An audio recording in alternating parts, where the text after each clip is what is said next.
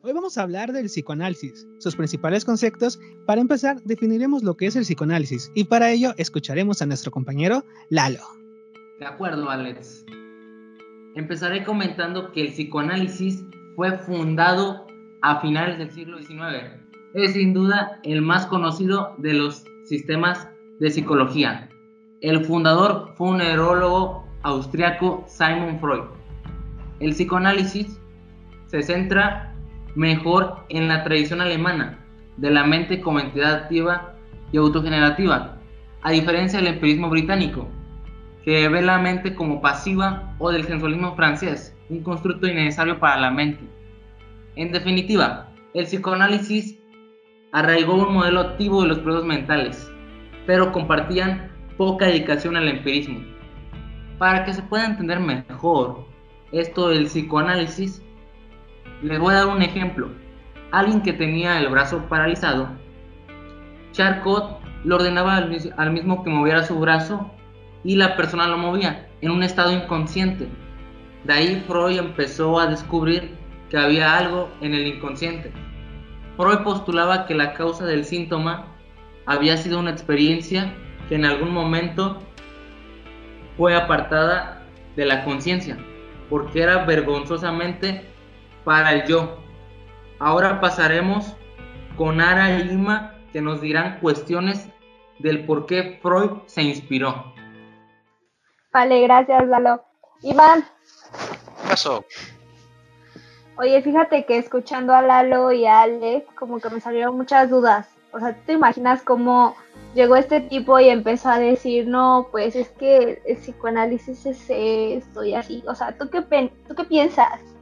Pues para mí es muy obvio, cara. Verás, el tipo estaba sentado en su sillón que después nombró diván y se empezó a cuestionar si sus padres lo educaron correctamente. Mm, no me convence, ¿sabes? Yo yo creo que como ya estábamos cerca como de la Segunda Guerra Mundial, el tipo se estaba volviendo loco y empezó a decir un montón de cosas al aire. Y se metió coca. Sí, pues igual dice que, se drogaba, entonces a lo mejor igual en uno de, de sus alucinaciones como que vio todo esto, pero mira, vamos a sacarnos de la duda y vamos a preguntarle a Alex, ¿vale? A ver si él sabe algo. Vamos contigo al estudio, Alex. Gracias, compañeros. No, no fue ninguna alucinación, fue una introspección. Freud se inspiró principalmente en su historia de vida, analizando su infancia. En ella ejemplificó el complejo de Edipo, en el cual el infante siente atracción hacia su madre y por ende odia al padre. En su infancia y adolescencia identificó características importantes que posteriormente explicó en su teoría psicosexual, la cual se divide en oral, anal, fálica, de latencia y genital.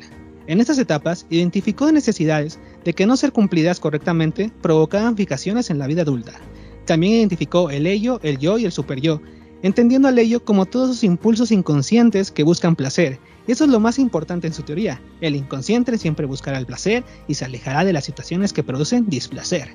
Pero para hablar de cómo esto inspiró a más personas, escucharemos a Lalo y Ara. Entonces, a ver Lalo, ¿cómo crees? O sea, ya sabemos que este tipo llega y empieza a decir todo lo que piensa, que no son alucinaciones, que tiene conocimiento de lo que dice, pero ¿cómo es que inspira a otras personas? ¿Cómo es que le siguen el juego si no sigue una metodología?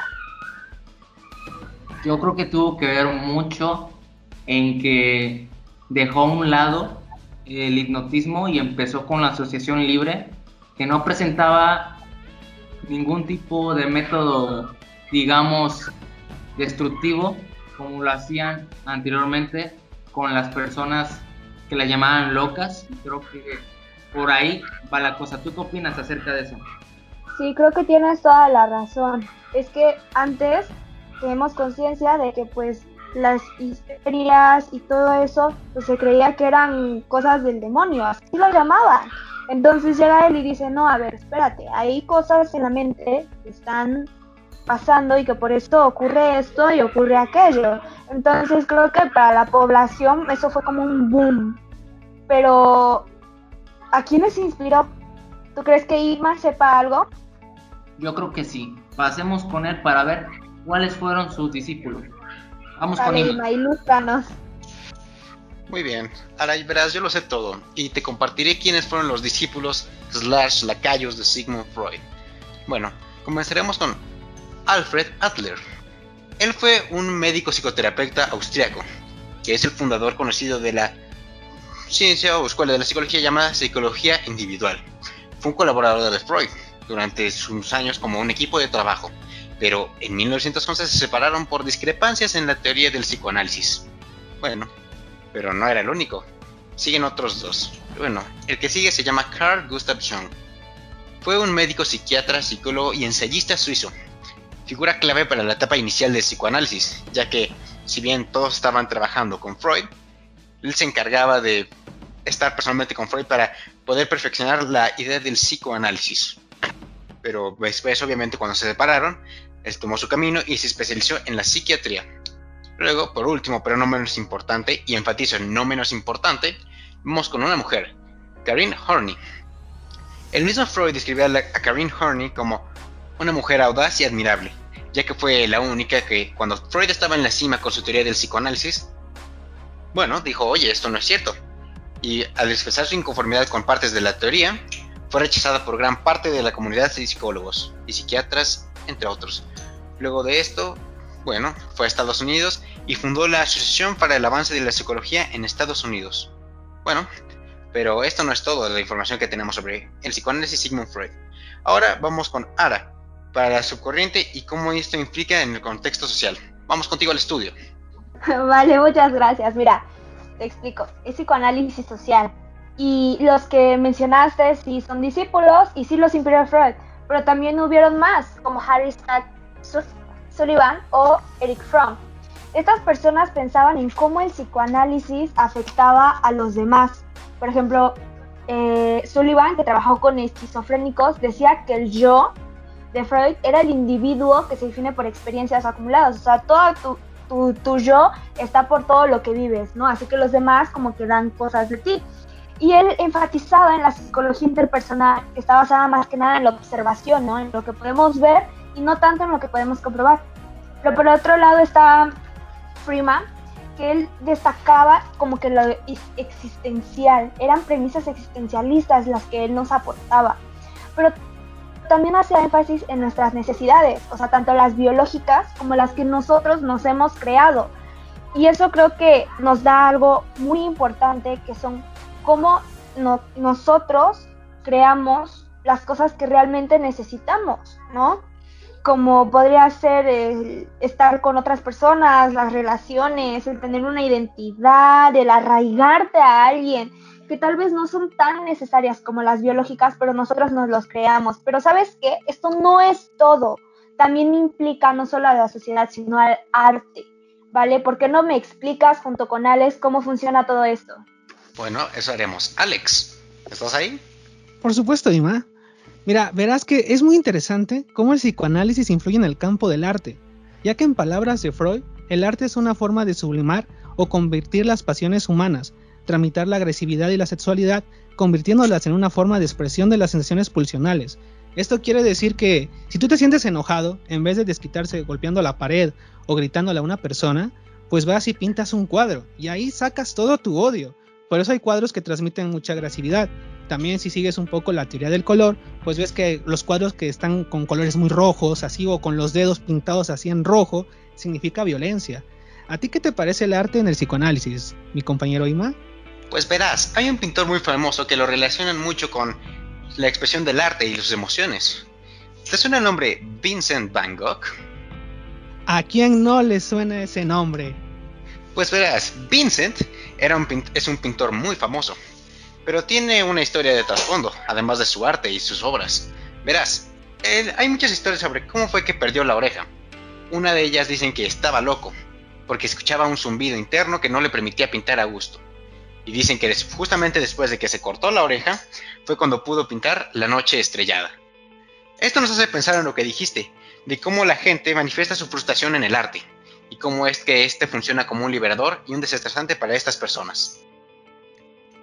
Por supuesto, también escuché, hay una historia muy romántica sobre que envió su, oreja a su novia. ¿Qué, detalle más bonito enviar una oreja para tu novia, ¿no lo crees? Pero bueno. Muy recomendable, algo hermoso y un detalle. Por supuesto, algo de ti que no compraste en una tienda. Es lo que importa, ¿no? El detalle es lo que cuenta. Efectivamente, efectivamente estamos de acuerdo. Ahora vamos a escuchar a nuestro compañero Lalo y a sus conclusiones. Muchas gracias, compañero Alex Ima. Ahora pasaremos a la conclusión del psicoanálisis. Y para ello me gustaría mencionar que según Freud todos tenemos un vacío existencial en el cual buscamos llenarlo porque en alguna parte de nuestra infancia, la cual es importante, ocurrió una fijación. Los seres humanos tenemos impulsos sexuales y a partir de ellos buscamos satisfacer deseos de los cuales tal vez no tengamos conciencia completa. Pero con todo lo que sabemos de la historia, podemos concluir que los seres humanos somos unos seres imperfectos. ¿Ustedes qué agregarían a esta conclusión? Creo que tienes toda la razón, todo lo que hemos creado, ¿no? Como bien decían, el arte, igual el contexto en el que se vivía, eh, las posibles guerras que venían y demás. Creo que nosotros hemos creado muchas cosas y que eso nos deja como que esos vacíos que tú mencionas. Sí, es importante también el hecho de reconocer que todos tenemos un vacío existencial y que buscamos llenarlo con algo, pero también no somos conscientes de que tenemos ese vacío. Por ejemplo, hay personas que cuando se sienten mal, pues se van de fiestas, de farras, creyendo que así van a llenar ese vacío existencial, cuando en realidad tal vez solamente quieran estar con la familia, y se van de fiesta porque no están con la familia. Esto pasa mucho con los foráneos. También como ese vacío existencial influye en la cultura mm, capitalista de Estados Unidos, del consumismo cómo quieren hacernos llenar este vacío con comprar objetos, con ya no salió el iPhone 12 y el otro mes salió el iPhone 13. Entonces, creo que debemos llenar esos vacíos de la forma en que realmente deben ser llenados, no con salidas falsas.